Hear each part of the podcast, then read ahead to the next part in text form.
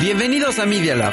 El mundo en tus oídos. La estación oficial de la Universidad Panamericana. Comenzamos. Los hechos, comentarios y opiniones expresadas en este sitio y programas son responsabilidad de quienes los emiten y no reflejan bajo ninguna circunstancia el punto de vista de la Universidad Panamericana o de sus autoridades y o representantes legales. Al colaborar, los participantes aceptan las transmisiones sin fines de lucro. Escuchas Media Lab. Imagen líquida. El espacio de diálogo que lleva la fotografía a tus oídos. Conducen Oscar Colorado y Ulises Castellanos.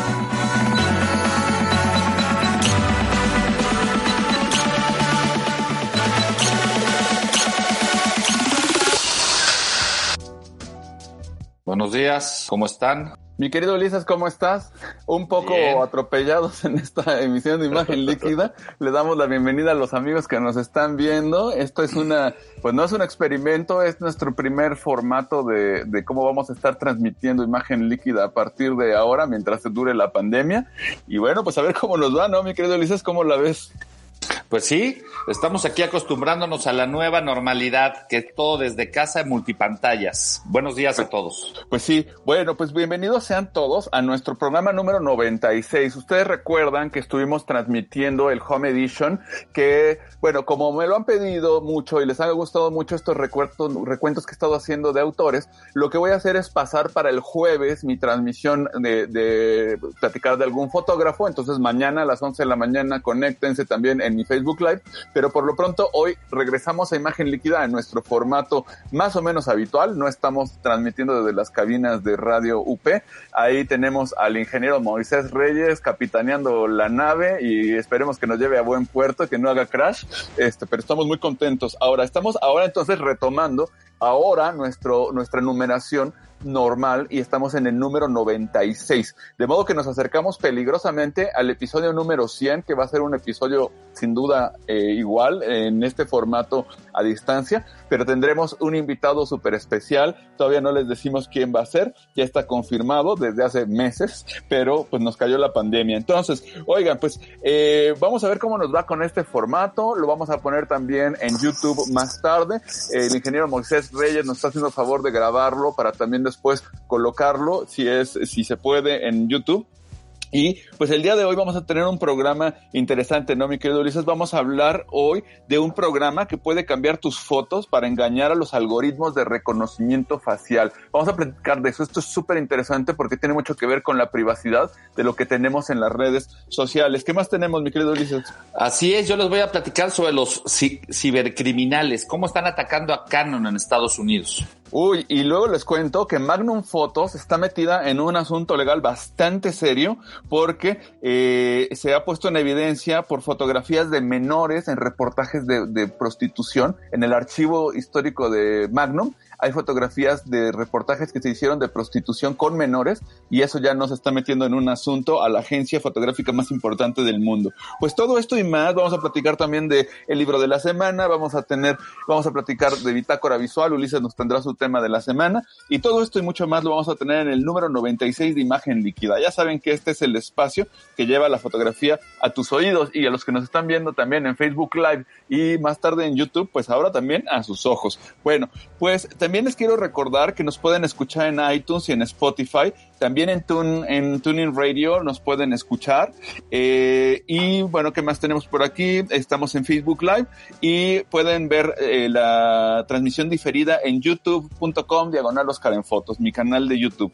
Y recuerden que todos los episodios, incluyendo los Home Edition, que fueron 19 episodios que hice en Home Edition, están en mixcloud.com diagonal imagen líquida. Yo les recuerdo que mi blog es oscarenfotos.com, que además en mis redes sociales todas son Oscar en fotos. Y pues muy rápidamente estoy viendo que ya se están eh, conectando los amigos. Aquí muy rápidamente quiero mandarle saludos al queridísimo Juan Carlos Valdés. Muchas gracias Juan Carlos por vernos.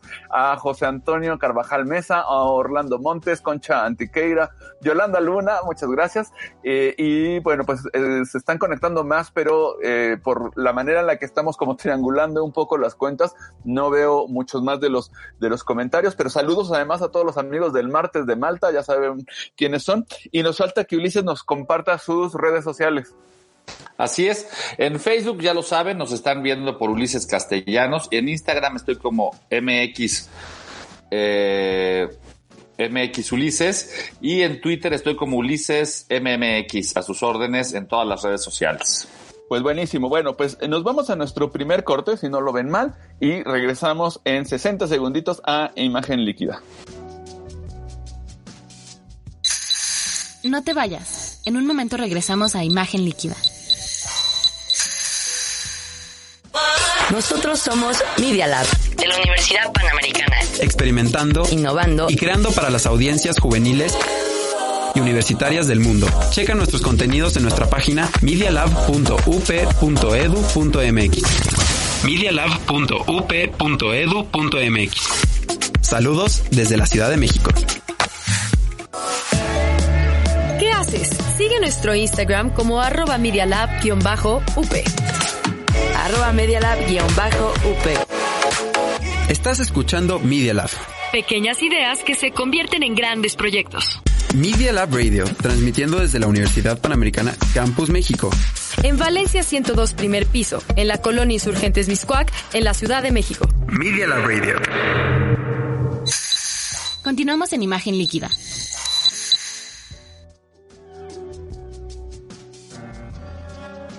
Bien, estamos de regreso en imagen líquida. Perdón si la sincronización es un poco compleja porque estoy viendo una cosa en una pantalla de un chat, en otra el Facebook Live y los audios están desincronizados. Yo estoy siguiendo las indicaciones de nuestro querido productor Moisés Reyes y entonces parece que todo está funcionando bien y que me están escuchando. Bueno, pues a ver, vámonos a nuestra sección de noticias y déjenme platicarles, bueno, no sé si Moy, si nos van a, si nos vas a poner la entradita de noticias.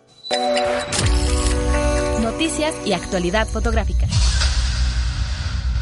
Perdón porque esta transmisión es un poco accidentada, pero es nuestra primera vez. Ahora sí que soy primerizo y entonces vamos a ver si esto funciona bien. Mientras tanto voy mandándole saludos a Ada Villanueva, a Claudia Martínez, a Carmen Sánchez que también nos están viendo. Por mí por ahí Horacio Ortiz nos está viendo y pues les mandamos muchos saludos a todos. Bueno, pues como no, no oigo la entrada de las noticias, eh, vamos a ver, vamos a platicarles de las noticias del día de hoy. Déjenme contarles algo interesante. Platicamos durante nuestro eh, encuentro de, anual de cultura fotográfica del observatorio, hablamos sobre los algoritmos, hablamos, eh, Edgar Gómez Cruz nos habló sobre la privacidad y todos estos temas de los datos que son interesantísimos. Entonces tengo una noticia que es que ya hay imágenes para engañar a estos algoritmos. ¿Qué significa? Déjenme les voy a platicar que eh, un equipo de investigadores de la Universidad de Chicago desarrolló un algoritmo y este algoritmo lo que hace es que si por ejemplo Ulises, tú subes una fotografía a Instagram o a, Facebook o a lo que quieras, la pasas primero por un programa, le hace unas diminutas eh, cambios a nivel de píxel que hace que para ti sea prácticamente eh, idéntica, no ves mayor cambio, pero lo que hace es que le altera eh, la manera en la que los algoritmos de Facebook, de Instagram y de todas las redes sociales reconocen rostros, de modo que no te puede reconocer, no reconoce tu cara. Aunque tú te veas y digas, ah, pues soy yo, resulta que el, algoritmo no lo puede hacer. Entonces, este invento se llama Fox, Fauques, con W y con K, y fíjate que además se puede utilizar, y para todos los amigos es muy interesante, que se puede usar de manera gratuita. O sea, cualquiera puede acceder a esta tecnología. Y el algoritmo, además, fue creado por los investigadores del Sand Lab de la Universidad de Chicago, les platicaba. Es un, una herramienta de software open source, es decir, es de código abierto y se puede descargar de, de manera gratuita desde cualquier dispositivo. Lo puedes ver desde tu teléfono, lo puedes utilizar desde una página web al final del día. Entonces el programa lo que hace es realizar esos pequeños cambios de, a nivel píxel que son invisibles para nuestros ojos, pero que lo que hacen es que impiden que los algoritmos de reconocimiento se categoricen adecuadamente. Entonces, el algoritmo te va a categorizar como una persona distinta, totalmente diferente. Y este, el equipo le llama a este resultado fotos encubiertas. Eh, según este equipo de Fox, esta tecnología, ha demostrado una, fíjate nada más, Ulises, una eficacia del 100% frente a los modelos de reconocimiento facial de última generación. O sea, le está, está logrando ponerle un puntapié a todos los algoritmos que está generando por ahí Facebook, etcétera. Y bueno, este puede, cualquiera puede acceder a esta tecnología desde la siguiente dirección. Le ponen bit, B-I-T, .ly, bit.ly, ya saben que es para cortar las, las, eh, direcciones, bit.ly, diagonal, disfraz, eh, guion bajo foto, bit.ly, eh, diagonal, disfraz, guion bajo foto, y ahí pueden utilizar esta herramienta. Por aquí se los voy a poner súper rápido mientras Ulises nos va platicando de la siguiente nota. ¿Qué nos cuentas, Ulises? Sí, mira, nada más para recapitular un poco lo que estabas comentando, este, los algoritmos que funcionan en redes obviamente reconocen nuestro rostro y nos catalogan como lo que somos, Ulises Castellanos, Oscar Colorado, eh, Juan Carlos, lo que sea.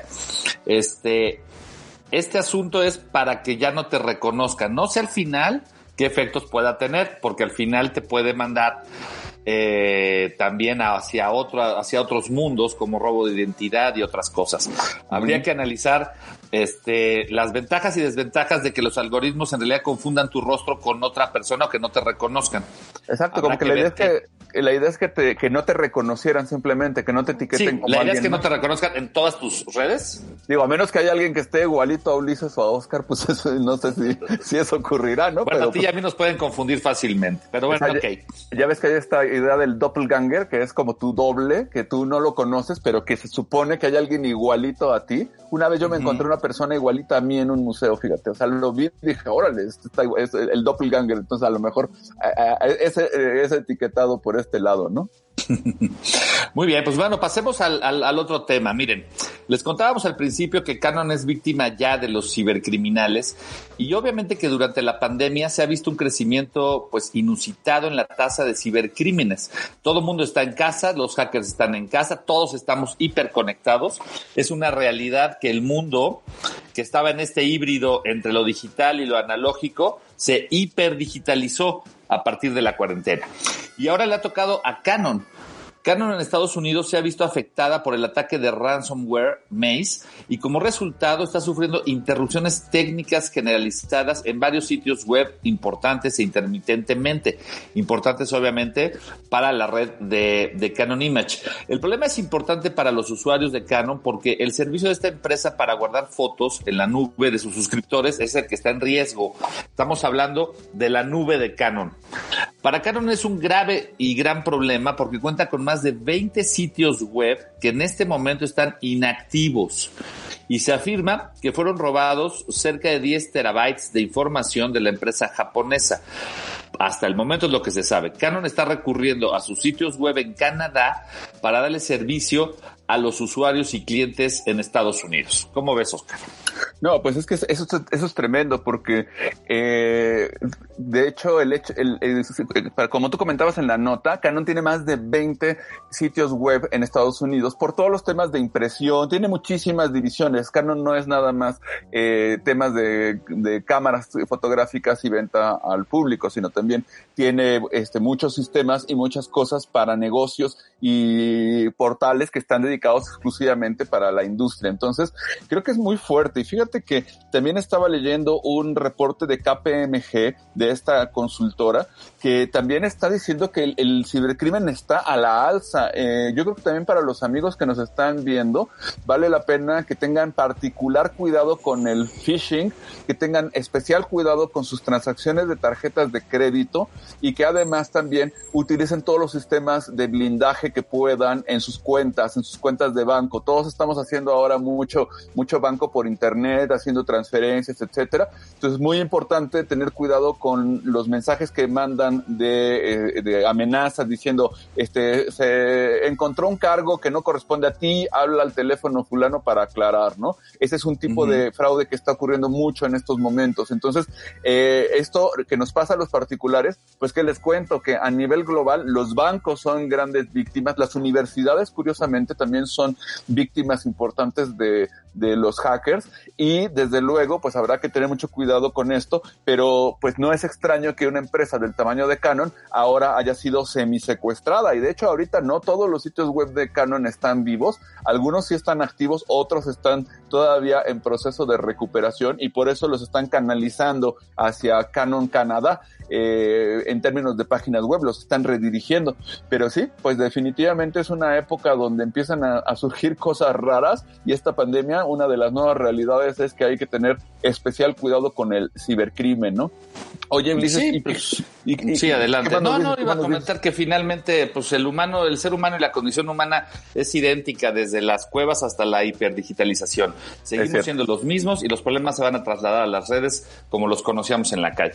Exactamente. Bueno, vamos a la siguiente nota. ¿Qué te parece? Porque está fuerte, bastante importante. Fíjate que Magnum Photos, ya sabemos que es la esta agencia eh, mítica que fundó Cartier-Bresson junto con David Jim Seymour, este Robert Capa y otros, eh, pues esta eh, gran agencia, este referente, ahora está en el banquillo de los acusados. ¿Por qué? Pues porque hay unas fotografías de David Alan Harvey sobre prostitución en Tailandia en Tailandia. Y estas fotografías estaban públicas en la página web de eh, Magnum. Son de 1989, ¿no? Así es, son de 1989 las fotos y están etiquetadas porque pues, obviamente los metadatos que se suelen agregar a estos archivos pueden incluir palabras como prostituta, trabajadora sexual, cosas por el estilo, ¿no? Entonces así estaban en la página web de Magnum, pero eh, y ahí los usuarios podían verlas, podían comprar las imágenes que al final del día para eso están ahí en el portal de Magnum para que un, un medio, una periódico o algo las pueda comprar, pagar los derechos y reproducirlas, pero también eso no te impide que tú agarres y las bajes y las uses como particular. Entonces, ¿qué ocurre? Que las imágenes incluidas en la serie, que desde entonces no habían sido borradas y ahora ya las borró Magnum y las borró del perfil de David Alan Harvey, muestran a menores, a mujeres menores de edad, que pueden ser desde chicas de, de 11, de que les gusta 12 años, 13 años, etcétera, gente, eh, chicas realmente jóvenes, que eh, están etiquetadas con palabras como prostitución, mamá, asiática, adolescente de 13 a 18 años, etcétera. Y fíjate que hay una serie de cosas, cuestiones interesantes. Por ejemplo, para la, para muchas legislaciones no se puede decir que un menor sea un trabajador sexual. ¿Por qué? Porque eh, están, e, estos términos están desacreditados y se entienden como ofensivos, porque un menor no puede aceptar legalmente esos actos, no puede tener un contrato de trabajo ni tiene una relación laboral como tal. Entonces, realmente se toman como eh, la manera precisa de llamarlas es un, eh, una muestra de abuso sexual infantil o de tráfico sexual infantil. Entonces, es una cosa muy grave para Magnum, porque incluso esto está prohibido en la legislación del Reino Unido legalmente hablando, cualquier fotografía sexualmente explícita de un niño constituye un acto de abuso sexual infantil. Es decir, Magnum, al publicar estas fotografías según la legislación inglesa, está eh, cayendo en este supuesto de estar en un acto de abuso sexual infantil. Es decir, Magnum está abusando de los menores que aparecen en esas fotos por tenerlas en Internet.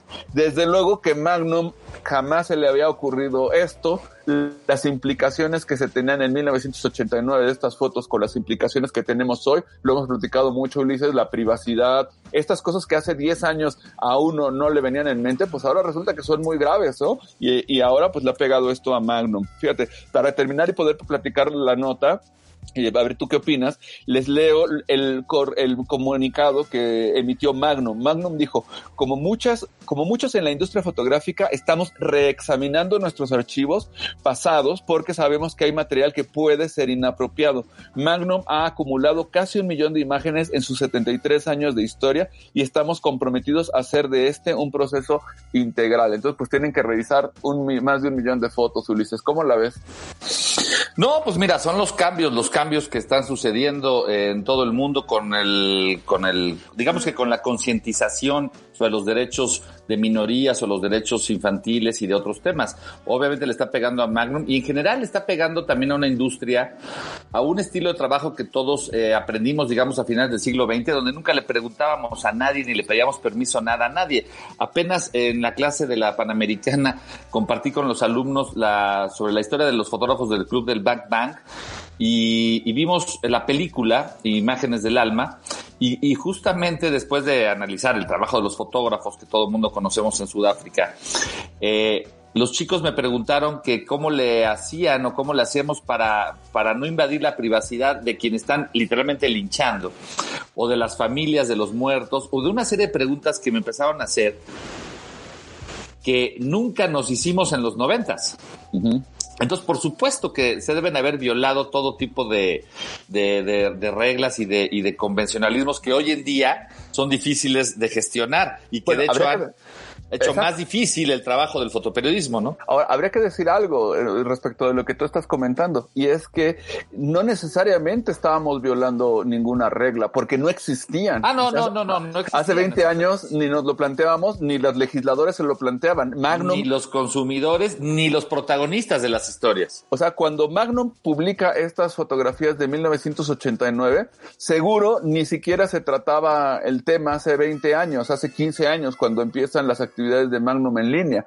Claro, cuando va cambiando el mundo y va, va, eh, cambiando las legislaciones, se van regulando temas, pues de repente te encuentras con que sí estás incumpliendo y lo que está haciendo en este caso Magnum es decir, bueno, corregimos, este, corregimos el rumbo, lo vamos a borrar, no teníamos eh, esta regulación antes, ahora sí, la respetamos. Sí, es, un, es un aprendizaje. Mira, yo recuerdo como editor de fotografía en proceso y, y, y, y los años siguientes en Excelsior o el Universal, todavía al principio costaba trabajo explicarles a los diseñadores o al director que había que taparle el rostro a los menores de edad de ciertas imágenes, aunque no estuvieran involucrados en delitos, ni mucho menos. Y, se preguntaban que por qué, si tú revisas los periódicos de los ochentas o, de los noventas, todo el mundo sale como sale. Pero ya a partir de los 2000 a los menores de edad eh, se les empieza a tapar el rostro o a pixelar el rostro, independientemente de la situación en la que se encuentren. Tú puedes fotografiarlo en un parque jugando, pero no puedes revelar la identidad del menor en un medio, a menos que tengas el permiso de los papás o, bueno, obviamente del niño, pero el niño, pues siendo menor de edad, requiere permiso parental. Son de los cambios que hemos tenido que ir adaptando eh, en los medios. Después podemos hablar también de los cambios también en términos de nota roja y otros temas que han venido a impactar, donde se, ya no se puede publicar lo que antes hacía la revista Alarma con total impunidad. No hay muchos temas muy, pues ahora sí le van a poner tipo de imagen. Freno al periódico Metro, ¿no? Este periódico del grupo del grupo Reforma, ¿no? Que, sí, del grupo del el gráfico, la prensa, ellos están teniendo muchas dificultades, pues porque su materia prima era exhibirlo todo. ¿no? Y ahora ya todo tiene una serie de cortapisas, no todas legales, pero sí algunas de presión, eh, digamos, social, donde ya no se acepta cierto tipo de fotografía que se consuma como se estaba consumiendo. Pues sí, exactamente. Bueno, pues fíjate que rápidamente leo algunos de los mensajes. Carlos Meraz nos está saludando. También Lili Hernández, Claudia Martínez. Lili eh, Hernández nos dice, también sirve para esconder las realidades que no queremos ver pero eso no significa que esas cosas no sigan sucediendo, efectivamente. Claudia Martínez nos dice que además me parece que va más allá de lo que se esté regulando o no, hablando del abuso sexual. Claro, estos son temas tremendamente complejos que tienen muchas capas donde las implicaciones éticas, jurídicas, son enormes. Bueno, pues yo creo que estos son los temas que nos toca ahora poner atención en nuestro quehacer fotográfico y sobre todo en, en, la, eh, pues, en los profesionales de la imagen informativa, como ha sido tu caso, Ulises, no solamente desde tener la cámara y las coberturas, sino también desde la mesa de, de edición. Entonces será un tema que habrá que ponerle atención. Bien, pues eh, veo que nos toca eh, hacer un pequeño corte de un minuto, si no les parece mal, y nuestro ingeniero Moisés Reyes nos dice que vamos, eh, regresamos con la entrada y vamos a este, vamos a Bitácora, regresamos en 60 segunditos. No nos tardamos, ahorita nos vemos en un segundo, mi querido Ulises. De acuerdo. No te vayas. En un momento regresamos a Imagen Líquida. Estás escuchando Media Lab. Transmitiendo desde la Universidad Panamericana Campus México. Valencia 102, primer piso. Colonia Insurgentes Miscuac. Bienvenidos a Media Lab. El mundo en tus oídos. ¿Qué haces? Sigue nuestro Instagram como arroba medialab-up. Arroba medialab-up. Estás escuchando Media Lab. Pequeñas ideas que se convierten en grandes proyectos. Media Lab Radio, transmitiendo desde la Universidad Panamericana Campus México. En Valencia 102 primer piso, en la colonia Insurgentes Miscuac, en la Ciudad de México. Media Lab Radio. Continuamos en imagen líquida.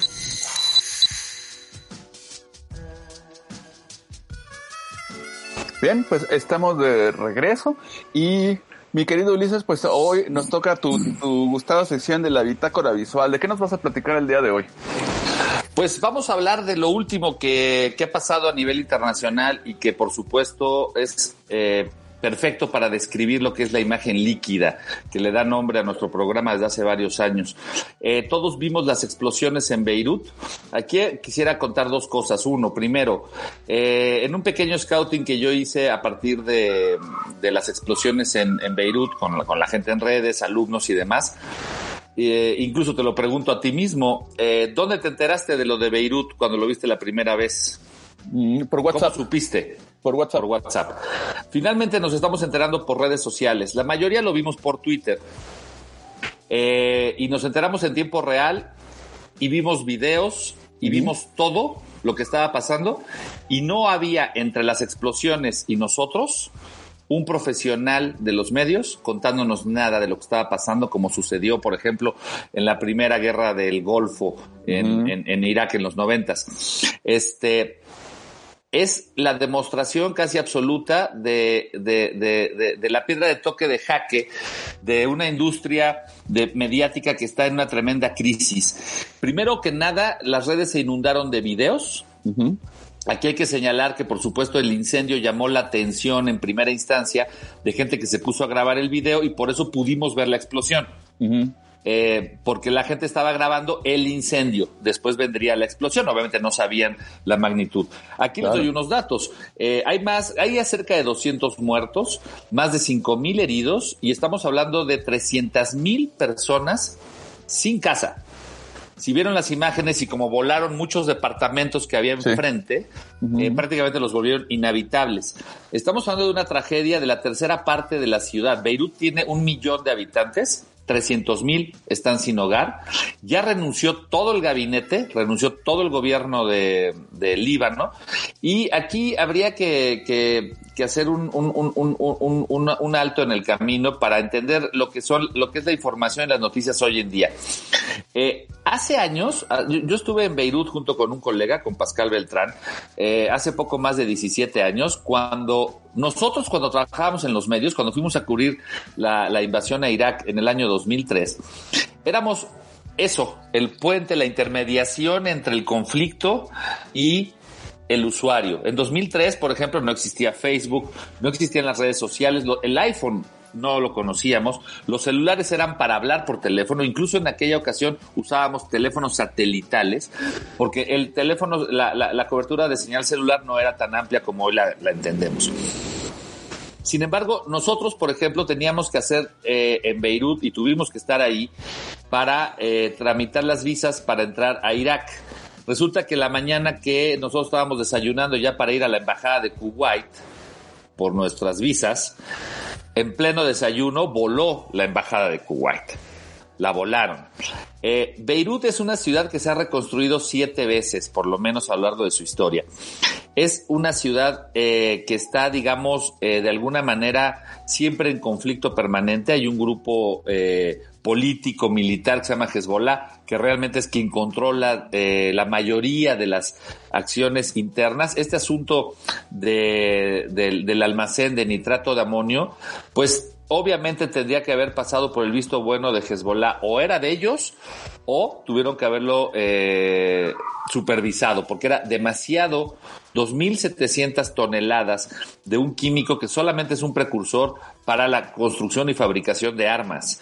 Oye, Ulises, perdón que te interrumpa, porque ese tema que estás comentando es crucial eh, en términos de información y desinformación, ¿no? Porque cuando estás hablando de un estado como es el de Líbano, que ha tenido una historia tan rica, pero también tan compleja, sobre todo en los últimos años, con, con estos conflictos también con Israel y con otras, con otras eh, entidades, eh, también habría que recordar que es un país eh, mayoritariamente cristiano en medio de un mundo este islámico. Entonces, claro que eh, digamos que los enemigos pues levantas una piedra y salen 10, ¿no? Por un lado. Por otro lado, tienes un tema de tener 2.700 este, toneladas de, de, un material que además no es que sea no es que sea un secreto que es explosivo o que tiene que estar guardado en ciertas condiciones o que además se puede utilizar para hacer armas. Entonces, la verdad es que yo te quería preguntar, ¿tú qué opinas respecto de todo esto? Porque ya ves que, bueno, el gobierno de Israel inmediatamente se desligó del asunto y, el gobierno de Israel siempre ha sido muy claro. O sea, si hay algo de lo que se responsabiliza, lo dice abiertamente, si dice no, o sea, que si es sí, es sí, y si no es no, es no. Pero lo importante aquí es la desinformación también a través de la imagen. ¿Y tú qué opinas de, de, esta parte de las responsabilidades? Porque es que se levantan tantas preguntas que uno dice que fue, fue terrorismo, fue ineficiencia, fue incompetencia. ¿Qué significa el que todo un gobierno renuncie desde, desde la, cúpula pasando por todo el, el, primer nivel? ¿Tú qué opinas de eso?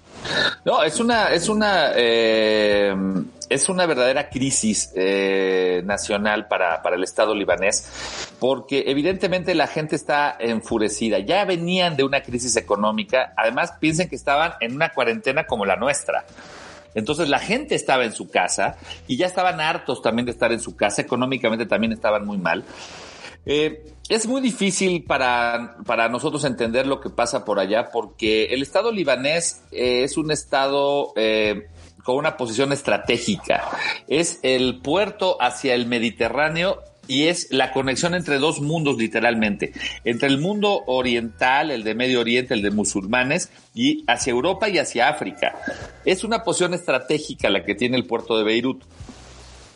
Eh, la guerra con Israel tiene años, tiene décadas. Justamente Hezbollah, que significa en árabe partido de Dios, se constituyeron en los ochentas para enfrentar a Israel y estuvieron 20 años en guerra. Y tú tienes razón en una cosa, Israel siempre ha sido muy claro porque Israel considera que está en guerra y no tiene por qué ocultar lo que hace o deja de hacer. Eh, yo estuve eh, tratando de, averiguar y hablé con gente eh, que ha estado metido en temas de inteligencia militar en la zona y especialmente vinculados con el gobierno israelí. Y claramente decían que eso no es el estilo de Israel. Es decir, por lo general los ataques de del ejército israelí son estrictamente a posiciones o, o, en momentos que tienen que ver con asuntos estrictamente militares y tratan de evitar daños colaterales. Efectivamente, si hubiera sido Israel, pues también lo anunciaría y le estaría diciendo a Hezbollah, esta es nuestra capacidad de ponerte un alto, pero el daño sería tremendo porque en realidad le pegaron a 300 mil personas que pues probablemente no tienen nada que ver con este conflicto. Y fíjate que hay una cosa muy interesante en Beirut, eh, es una ciudad, o era una ciudad, y lo debe seguir siendo, de las más liberales en el mundo musulmán. Eh, yo he estado en Pakistán, en, en, en, en países musulmanes realmente cerrados, donde no te pueden servir ni una cerveza. En Beirut, es una ciudad cosmopolita, casi te podría decir que tenía antes de estas cosas un aire europeo con terrazas, con bares. Y que bueno, eso también los pone entre la espada y la pared, porque por un lado tienen guerra con Israel, pero por otro lado el mundo musulmán, pues evidentemente que ese tipo de conductas no las ve bien, ¿no? Y, y, y, extrañamente, efectivamente, conviven eh, con cierta paz al interior entre, entre cristianos, eh, católicos, musulmanes. Eh, sí han logrado tener un nivel, tienen un nivel educativo muy alto, ¿eh? tienen 99% de población eh, alfabetizada, que es muy por encima del promedio general musulmán de la zona. Eh, es un, es un país hermoso que lamentablemente está en una posición geográfica que por los siglos de los siglos le va a traer problemas. la crisis libanesa se traduce en esto. El Líbano tiene 5 millones de habitantes en todo el país. Hay más libaneses fuera del Líbano que en el Líbano.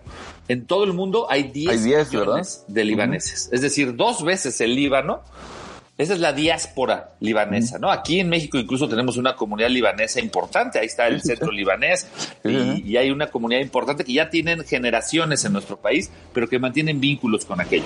Yo creo que vamos a seguir viendo información de por allá. Cerraría mi comentario con, la reflexión eh, de, dónde nos estamos informando, qué poco sabemos de las cosas en realidad, pero eh, quisiera volver al punto de, de inicio. En realidad, estamos siendo informados ahora por nuestros propios contemporáneos, videos de gente que estaba como testigo de las cosas y aunque no profundizan, hasta ahora podemos profundizar, hasta ahora podemos leer un texto en el New York Times, en el país o aquí en México, ya hecho por profesionales, pero al tiempo. En el momento del breaking news, nos estamos enterando por redes sociales de manera gratuita, de manera de transmisión directa. Por eso también hay una crisis en los medios tradicionales, porque ya no están, ya no estamos en la delantera informativa, ¿no? Oye, Ulises, y precisamente hablando de, eso, y tú lo comentabas muy al principio de tu nota, cuando abriste el tácora visual decías, es que esto es un ejemplo muy claro de la imagen líquida. Y fíjate qué, qué interesante. Yo me pregunto cuántas fotografías hay de, ya olvídate de, de fotoperiodistas, sino de, de gente que estuvo en el momento, lo, tú lo has platicado varias veces en imagen líquida, donde lo que se hace es video, o sea, la gente hace video, pero no se detiene a hacer fotografías, entonces... De hecho, no hay, no vimos fotografías, las fotografías que hay ya de foto fija, ya son fotogramas de los fotógrafos de agencias. Ah, sí, sí. La gente literalmente el 99.9% de la gente que, que estaba viendo el incendio agarró su dispositivo y le picó video. ¿Por qué? Porque es más fácil. Claro. En realidad lo pones y es lo mismo que estar viendo y lo dejas correr y no te pierdes de nada. Grabas audio y grabas imagen en movimiento. Por eso vimos la explosión desde todos los ángulos. Exacto. Eh, pero la gente no se detiene y dice, ah, voy a hacer una foto y voy a, voy a, voy a buscar la textura de, del fuego contra el mar. Eso ya implica un pensamiento eh, de comunicación. En realidad la gente lo que hace es video. Y fíjate que también hay otro tema que a mí me llamó mucho la atención en términos de, de la seguridad de la gente. Es decir, escuchas, ves el incendio, sacas el celular y te pones a grabarlo. Eh, yo sé que también además fue una explosión verdaderamente inmensa, es decir, yo creo que la gente que estaba a kilómetros de distancia grabando, pues jamás se imaginó que le iba a llegar hasta, hasta ellos los efectos de la onda de choque de la explosión. Eh, pero aún así, también es un tema complejo porque un profesional de la imagen, por ejemplo, los fotógrafos de agencia que estaban por ahí, seguramente tienen todo un, eh, protocolo de seguridad de qué deben de hacer, cómo deben de comportarse, cuándo, cuándo no pueden ponerse en riesgo, pero cuando simplemente sacamos el teléfono y apuntamos, a veces no medimos también las consecuencias que pueden tener y pues te puede llegar la, la explosión o no puedes saber. No, claramente hubo gente, hubo gente que estaba grabando video tan cerca que estoy seguro que murió en el momento de la explosión.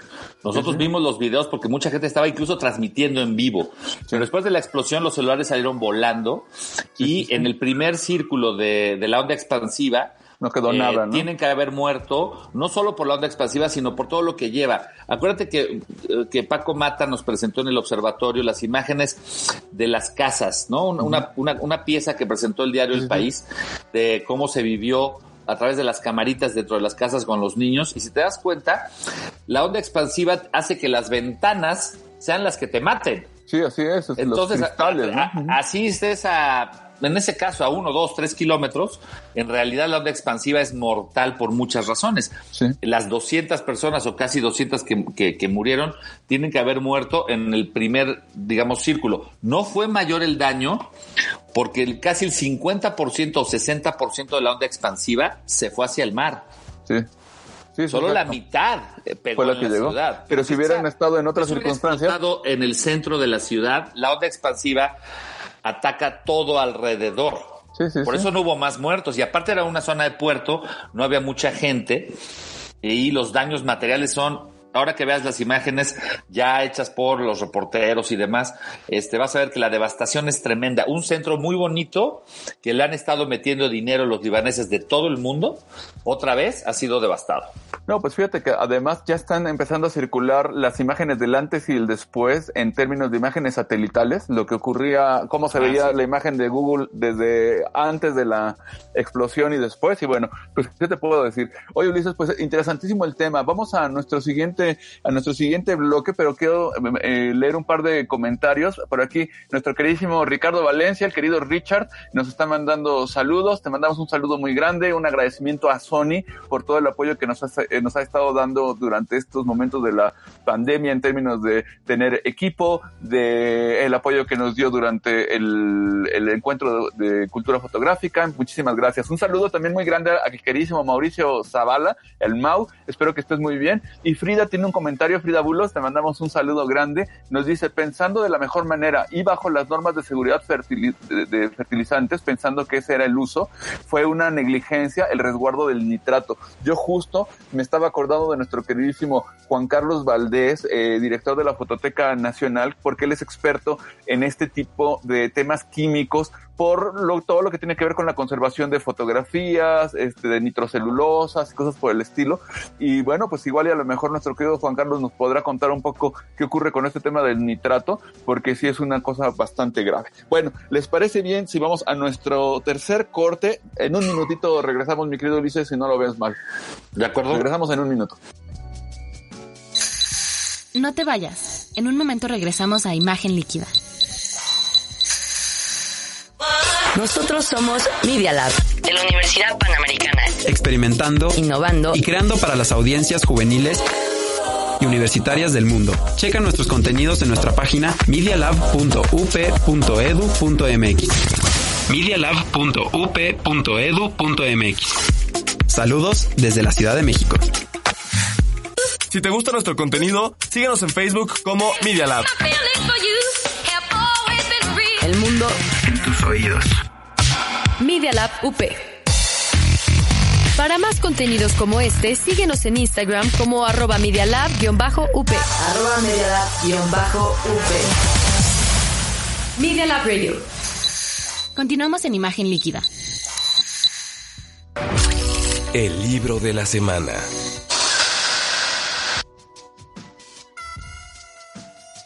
¿Qué tal amigos? Estamos de regreso en Imagen Líquida. Ulises, pues bueno, hoy tenemos el libro de la semana y esto yo ya lo había anunciado antes de que entráramos a la pandemia, en nuestro, en nuestro episodio 95, antes de volver, y era que íbamos eh, durante el encuentro de cultura fotográfica, íbamos a, a presentar mi libro más reciente. Y bueno, pues aquí lo tengo para los amigos que no nos pudieron acompañar en esa ocasión. Aquí tengo mi libro más reciente. Este es mi séptimo libro. Eh, se llama Grandes de la Fotografía. Y este fue toda una aventura, mi querido Ulises, porque eh, hablando brevemente, eh, presentamos hace un par de años Camp Man, este maravilloso cómic, el primer cómic de historia de la fotografía, fruto de la mente de Sergio Padilla, mi querido amigo, que me, me incluyó en los términos de investigación, de guiones, etcétera. Él hizo el, guion de ficción, pero yo hice eh, los guiones históricos. Y entonces, a partir de ahí, me di cuenta que eh, definitivamente Sergio tenía la razón. Estaba, eh, tenía un punto fundamental en el tema de que el cómic era una expresión que era increíble. Y entonces, a partir de ahí, yo eh, pensé que podría extender el ejercicio que habíamos hecho con Camman de tener una biografía. En, el, en aquel momento fue la biografía de Nacho López en apenas 12 viñetas, que fue eh, resumir 100 cuartillas en 12 viñetas. Y entonces me pregunté, bueno, ¿y si hiciera una, un ejercicio de hacer las biografías de grandes fotógrafos, pero en una sola página, ¿qué ocurriría? Como ya no teníamos al, a, Yves Lequen, que es nuestro ilustrador, pero que enfermó gravemente, un tema cardíaco bastante serio, dije, bueno, pues ¿qué podemos hacer?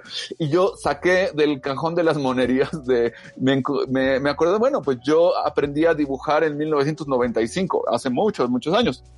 Y entonces dejé el dibujo por la fotografía, dejé toda esa parte del de dibujo a la pintura porque la fotografía me hizo, verdaderamente me enamoró.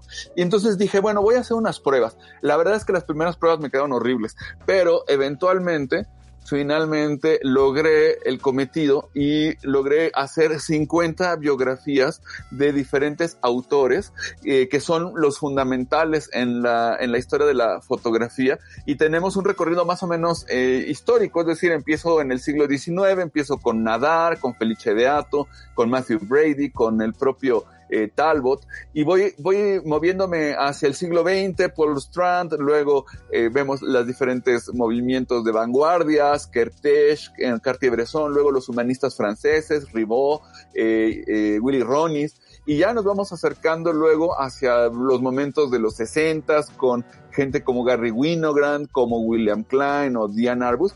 Y una peculiaridad que les he platicado varias veces y por ahí he puesto en Facebook varios, varios este, videos mostrando el libro, es que tenemos un código QR. Significa que eh, cualquiera con su teléfono puede eh, escanear ese código y entonces meterse a mi blog y encontrar galerías o una serie de, comentada o un informe especial o algo sobre el género del humanismo, por ejemplo, etcétera. Entonces, realmente, aunque este libro tiene 152 páginas y, e incluye todas estas biografías, realmente pues tiene detrás, ¿qué te cuento? Pues más o menos nueve años de trabajo. Yo empecé mi blog Oscar en Fotos en el 2011 y eh, lo he seguido haciendo, de modo que eh, hay muchísimos informes que son decenas y decenas de cuartillas. Entonces no sé cuánto trabajo sea, pero es un montón de información que está solamente a partir de aquí. Y fíjate que yo inicialmente pensé que el libro lo iba a hacer únicamente en papel,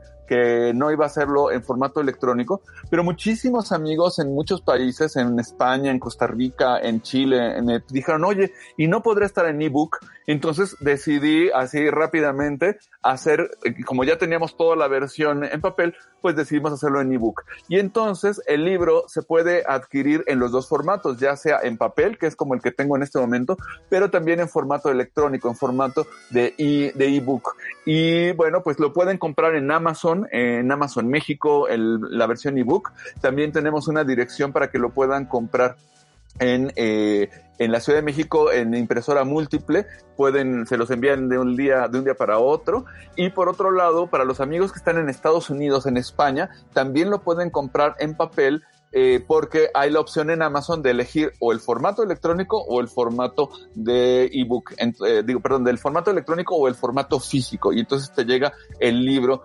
físicamente hablando. De hecho, por aquí, Yolanda Luna, que fue, eh, ya compró nuestro libro, ya, ya lo compartió en Facebook, ella dice esto, dice, un material de divulgación que será referente sin duda en el recuento de la memoria histórica de la fotografía. Muchas felicidades, genial que además las ilustraciones son tuyas. Pues sí, ese fue todo una chamba. Muchas gracias, Yolanda, por haberlo comprado. También. ¿Dónde lo eh, compró, por cierto, eh? ¿Dónde, ¿Dónde, lo venden? Lo venden en impresora múltiple. De hecho, déjame poner el, el link en Facebook para que la gente lo pueda comprar.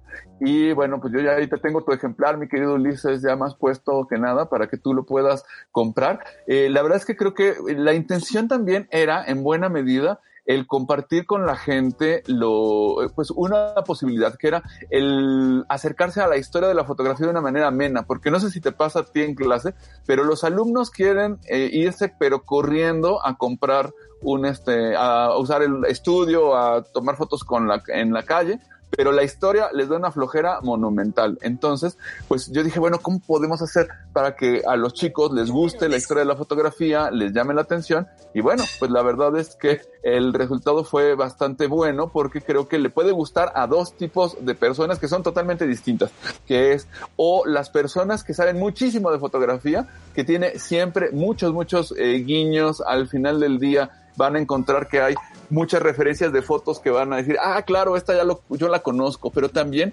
algunas eh, referencias de fotos que son del autor, pero que no son tan conocidas. Entonces creo que eso va a ser interesante para el que sepa mucho de fotografía.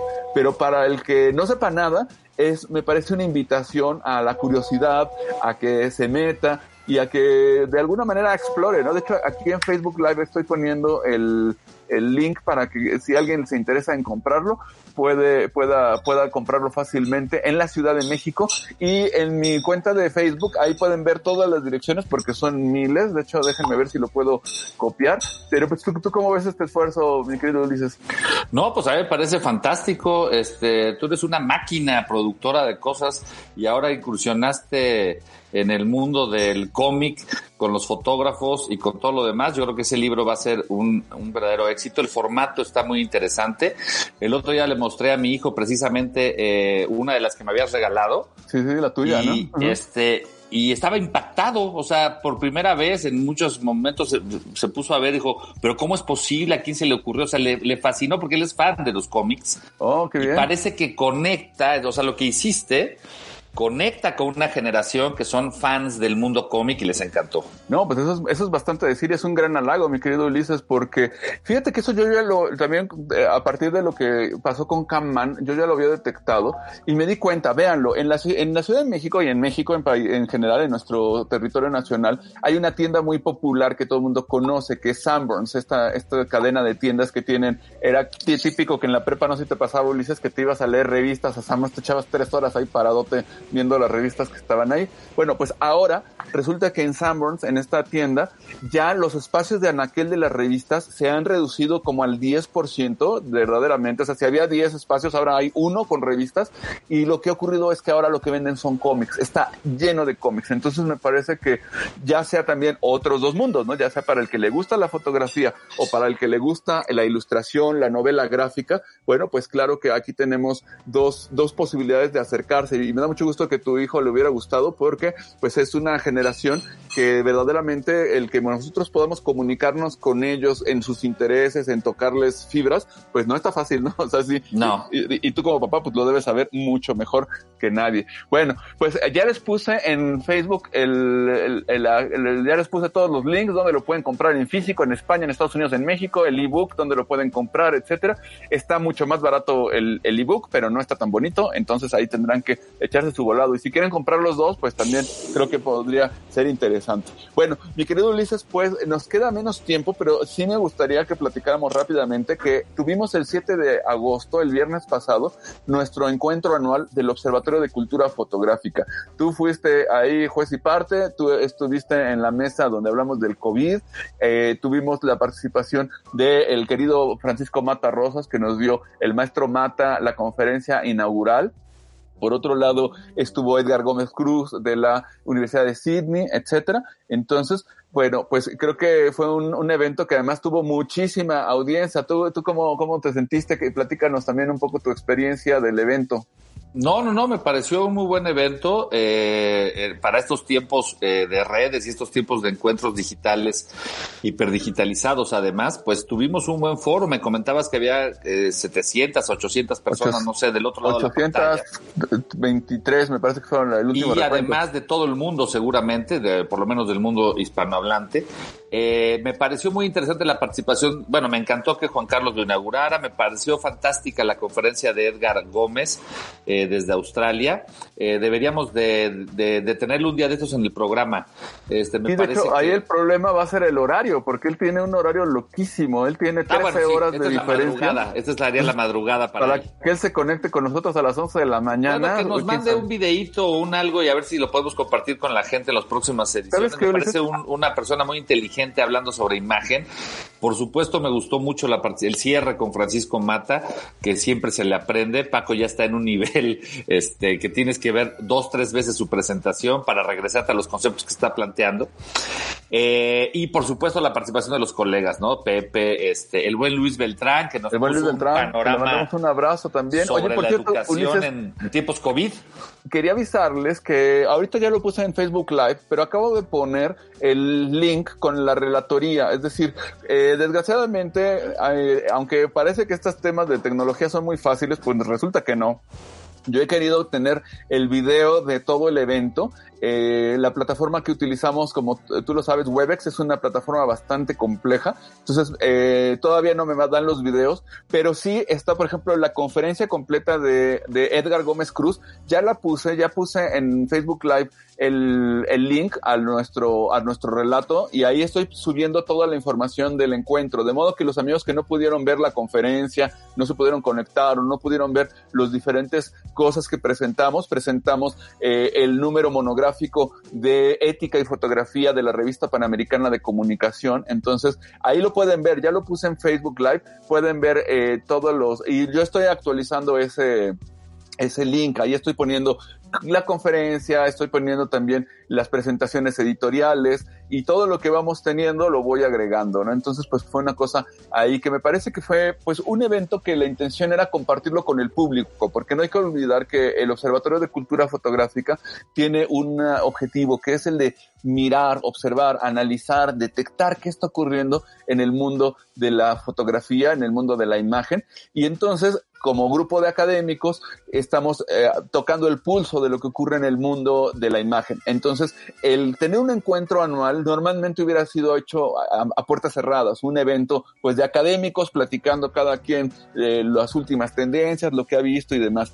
Y una cosa que a mí me pareció importante, Ulises, fue, y amigos que nos escuchan, el compartirlo con el público. Eh, yo sé que el tema de la pandemia ha sido desastroso en muchos sentidos, pero también hay que decir que ha tenido algunas externalidades positivas buenas, como pueden ser el que ahora estamos más acostumbrados a estas tecnologías. O sea, a lo mejor si me hubieran dicho tenemos que transmitir imagen líquida desde, desde Facebook Live enlazados por Google Meet y todo esto, pues a mí me hubiera parecido terrible el hecho de que, de que nuestro querido ingeniero Moisés Reyes esté facilitando estas cosas, pues no es nada trivial. Entonces, y luego con la chulada de cabinas que tenemos en la universidad. Sí, hombre, pues este, ahí es una pena que no podemos transmitir desde allá, pero lo que es cierto es que cada vez estamos más acostumbrados a ver esto, ¿no? A, que estemos conectados a distancia, a, a, decir, ah, bueno, ya nadie se pregunta qué es eso del Zoom. Hace dos años tú le decías a alguien, ah, nos vemos en Zoom y te decía, ¿qué es eso, no? Entonces, bueno, creo que eh, el formato me parece que fue una buena manera de poder compartir con la gente, con todos los amigos, con eh, los que no son miembros del observatorio eh, y abrir a la comunidad esto, ¿no? Una cosa que, por ejemplo, gente como el maestro Miguel Ángel Camero, este, eh, América Rosillo y, y, otras personas decían es que se centraliza mucho el tema fotográfico en nuestro país, en México, como que todos, todos si no sale de la Ciudad de México, pues ya no funciona porque somos un país que ha sido centralista desde siempre bueno, pues eh, creo que esto es una posibilidad de darle también participación, voz y mostrar que pues, estamos conectados globalmente. Estuvo desde Sydney eh, Edgar platicándonos, pero también toda la gente que estuvo participando desde toda Hispanoamérica, de España, de Chile, de Argentina, Perú, Colombia, Venezuela. Eh, bueno, pues es una muestra que estamos en un mundo global, no me quedo Ulises, y que este, y bueno, pues un poco lo que se intentaba con el, con el encuentro anual del Observatorio de Cultura Fotográfica, pues era responder a esos tiempos, ¿no? Sí, sí, sí, por supuesto. Y yo creo que la experiencia viene a cuento porque debemos organizar más cosas como estas. Eh, tú lo planteabas como que iba a ser o va a ser un encuentro anual y siento que falta mucho para el próximo.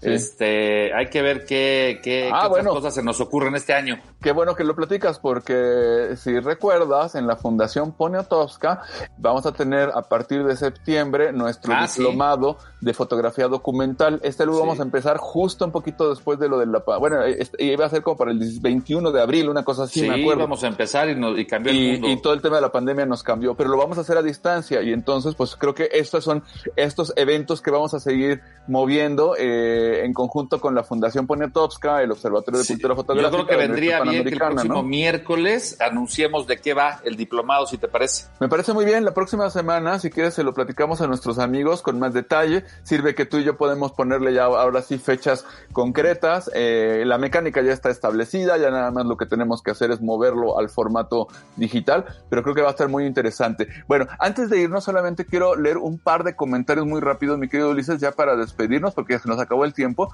pero nuestro querido Juan Carlos Valdés afortunadamente nos escuchó y nos platica rápidamente que el nitrato de amonio es un compuesto cristalino que se usa como base de fertilizantes y en industria minera. En gran cantidad, cuando es almacenado y sometido a una temperatura superior a 300 grados, puede hacerlo explosivo. Uno de sus grandes problemas es que cuando se deja el material sin usar por mucho tiempo y absorbe humedad, se compacta y solidifica, lo que lo hace más peligroso. Es posible que eso fue lo que favoreció la explosión. Oye, pues mi querido Juan Carlos, no, ahí sí nos diste cátedra de este asunto.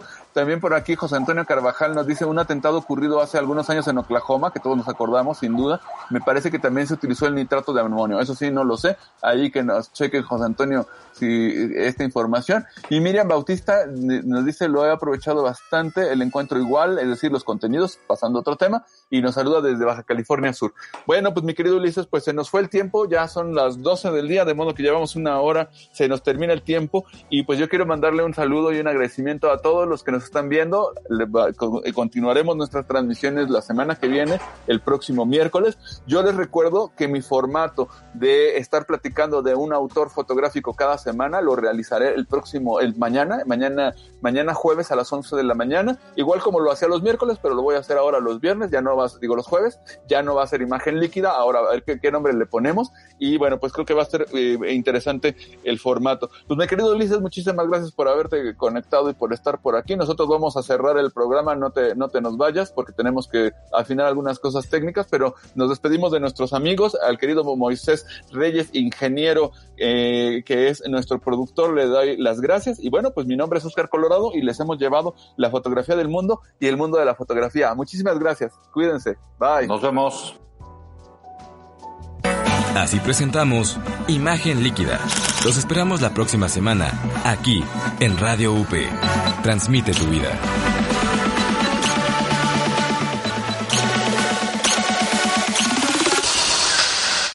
Estás escuchando Media Lab, El Mundo en tus Oídos, la estación oficial de la Universidad Panamericana.